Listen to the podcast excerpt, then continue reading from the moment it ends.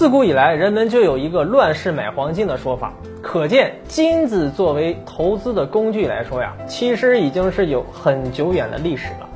那么现在很多人开始关心黄金的问题了，因为最近我们看到整个世界的政治经济格局处在一个乱世的状态，很多的投资者呢都比较担忧。就对这种乱世的情况呢产生了恐惧了啊！大家都想求稳定，那么这样就催生出了大家避险的需求。正所谓啊，乱世买黄金啊，这句老祖宗的话呢是有一定的经验和教训的。随着一代代战乱的洗礼，那黄金的避险属性是逐渐的被确立的，甚至说呢成为了老百姓的一种信仰。那么有预期呢，就会刺激投机投资的需求。所以在当代的乱世啊，买黄金的投资投机的属性更强。那么当下的黄金投资属性呢，是离不开全球化和金融化的功劳的。因为地缘战争呢，它会导致区域的黄金需求增长，但是金价这个全球是统一的，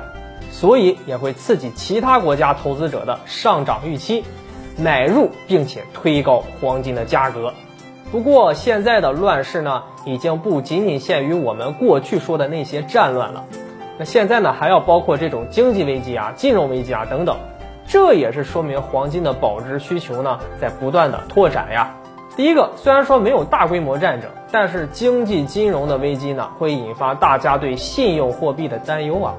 于是呢，开始抢兑黄金。其二，黄金它也是一种商品啊。在经济危机、全球放水啊，还有通货膨胀等等啊，都一起来的情况下，那么黄金也应该涨价。那么以上这两种因素相互叠加，就稳固了黄金的投机价值和投资价值。根据世界黄金协会在今年年初发布的报告显示，受到全球经济减速和市场风险的相互作用，避险资产的这个价格动力啊，美元贬值啊。还有对出现通胀或通缩的担忧，以及欧美国家超发货币、宽松政策的影响，已经把黄金定义为二零二一年宝贵的战略性经济资产呀。那么创纪录的资金流入黄金支持的 ETF 达到了三千七百八十吨。中国的国家外汇管理局在二零二一年二月份就发布了一个数据，说呀，二零二一年一月末。中国央行黄金储备量呢是六千二百六十四万盎司，也就是一千九百四十八点三吨。这个数据跟去年年底呢是持平的。啊，再根据美国金融网站 Zero Hedge 稍早前的报道，自从没向国际货币基金组织或世界黄金协会报告一些收购数据以来，已经有数千吨的黄金或已流入中国了。其实各个国家的中央银行都存放着大量的黄金，那么在其中啊，美国的这个国家就非常的精明啊，那，它比任何一个国家都重视黄金的储备。现在美国的黄金储备呢，仍然是长期保持在八千吨以上啊，是全球最大的黄金储备国。那这个也为美元的储备货币地位和美国二十八万亿国债提供了坚强的信誉支撑。纽约联邦储备银行的金库下面呢，就存放了很多的黄金啊。除了存放美国官方的黄金之外，那它呢还保管了全世界六十多个大型机构啊。你比如说各国的央行、商业银行和 IMF 等国际组织的黄金，加一起呢，差不多呢是七千多吨了。分别就堆在了一百二十个储藏室里。那由于考虑到方便交易、降低运输安全成本等等的原因，那么很多的国家都不得不选择把黄金放在美国那个看似固若金汤的地下金库中。在过去呢，当然呢，这些储存的黄金信息呢都是严格保密的。你再加上美国的地下金库啊，它基本上从来不对外开放啊。所以说，这里边的黄金呢，一直也没有被公开的审计过，也没有说哪个国家呢就敢进去查看过。所以说呀，现在各国的媒体也开始站出来啊，就针对您纽约联储银行的地下金库产生怀疑了。比如说，有人就质疑啊，说美联储你是不是在私吞黄金呀？等等。那么虽然说呢，实物黄金控制在美国的财政部手中，但是自一九五零年以来，很多的黄金呢是被当做成了纸黄金资产放在美联储的。美联储实际上只是拿到了这些黄金储备名义上的使用权。美国有一个金本位的捍卫者啊，他是美国众议员的议员啊，叫做亚历克斯·穆尼。他之前就向美国政府提出了一项黄金储备透明度法案的提案啊，这里边就要求美国对财政部所有的实物黄金进行审计。这也是七十多年以来呢，第一次由美国的官员提出对其自家的金库里面的黄金进行审计。那么之后呀，美国财政部就回应说呀，每年都会联合美国的铸币局对黄金储备进行清点跟审计。所以说我们的数据啊，那是没有偏差的。那你们大家就不用再怀疑我了。但是穆尼呢，他还是进一步想要求。财政部出示黄金储备的详细审计结果，你说你一直都有审计，好吧？你总得拿出个证明来吧？那穆尼呢，还要求他们拿出美联储跟财政部从事黄金交易的目标，但呢，却没有得到对方的明确答复，这明显是在回避啊。那么最近几年呢，很多的国家的央行都开始不断的把黄金运回国了，你比如说去年的五月份。土耳其的央行就把一共二百二十吨的存在美联储的黄金呢给运回国了，这就让纽约联邦储备银行的地下金库的黄金的存量呢是跌到了历史最低呀，总计约五千七百五十吨。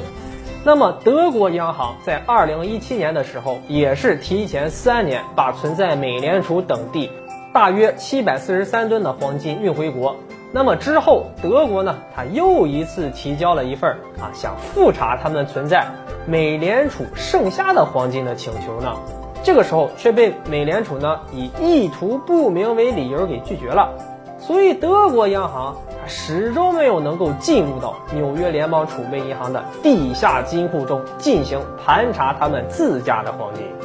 而德国存在美联储的黄金依然还有一千二百三十六吨之多呀。而且啊，最近美联储和英格兰的银行呢，也拒绝了委内瑞拉要求运回黄金的请求。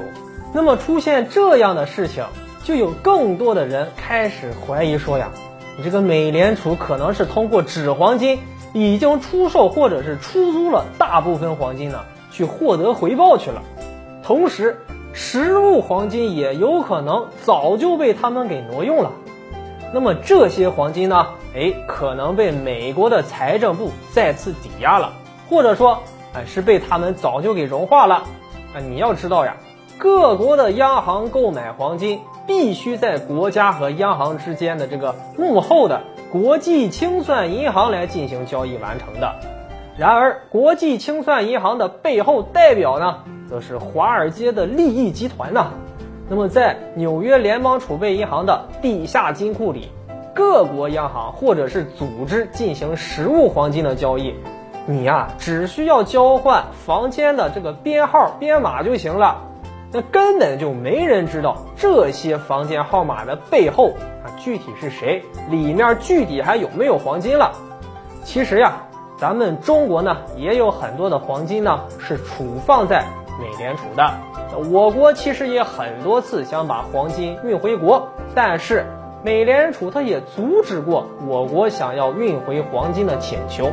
虽然说美国呢，它不可能让各个国家把所有的黄金一下子全都给运走了，但是呢，你存在美联储金库里的黄金，哎，你这里的所有权是清晰的，那该是谁的，它就是谁的。截止到现在，德国、斯洛伐克、意大利、罗马尼亚、土耳其、荷兰。比利时、瑞士、委内瑞拉啊、匈牙利、奥地利、法国啊，这些国家已经开始提前把这个放在美联储或者是英格兰银行的黄金呢，开始运回国的进程了。而且啊，在过去的一两年，全球央行买家的数量仍然是多于卖家的。几个新兴市场国家的央行呢，主要是买家。而且黄金占其外汇储备的比例还挺低。看来大家是真的对黄金的需求大大增加了。俄罗斯虽然现在还没有明确正式宣布运回黄金，但是俄罗斯的财长呢就非常直言不讳地说，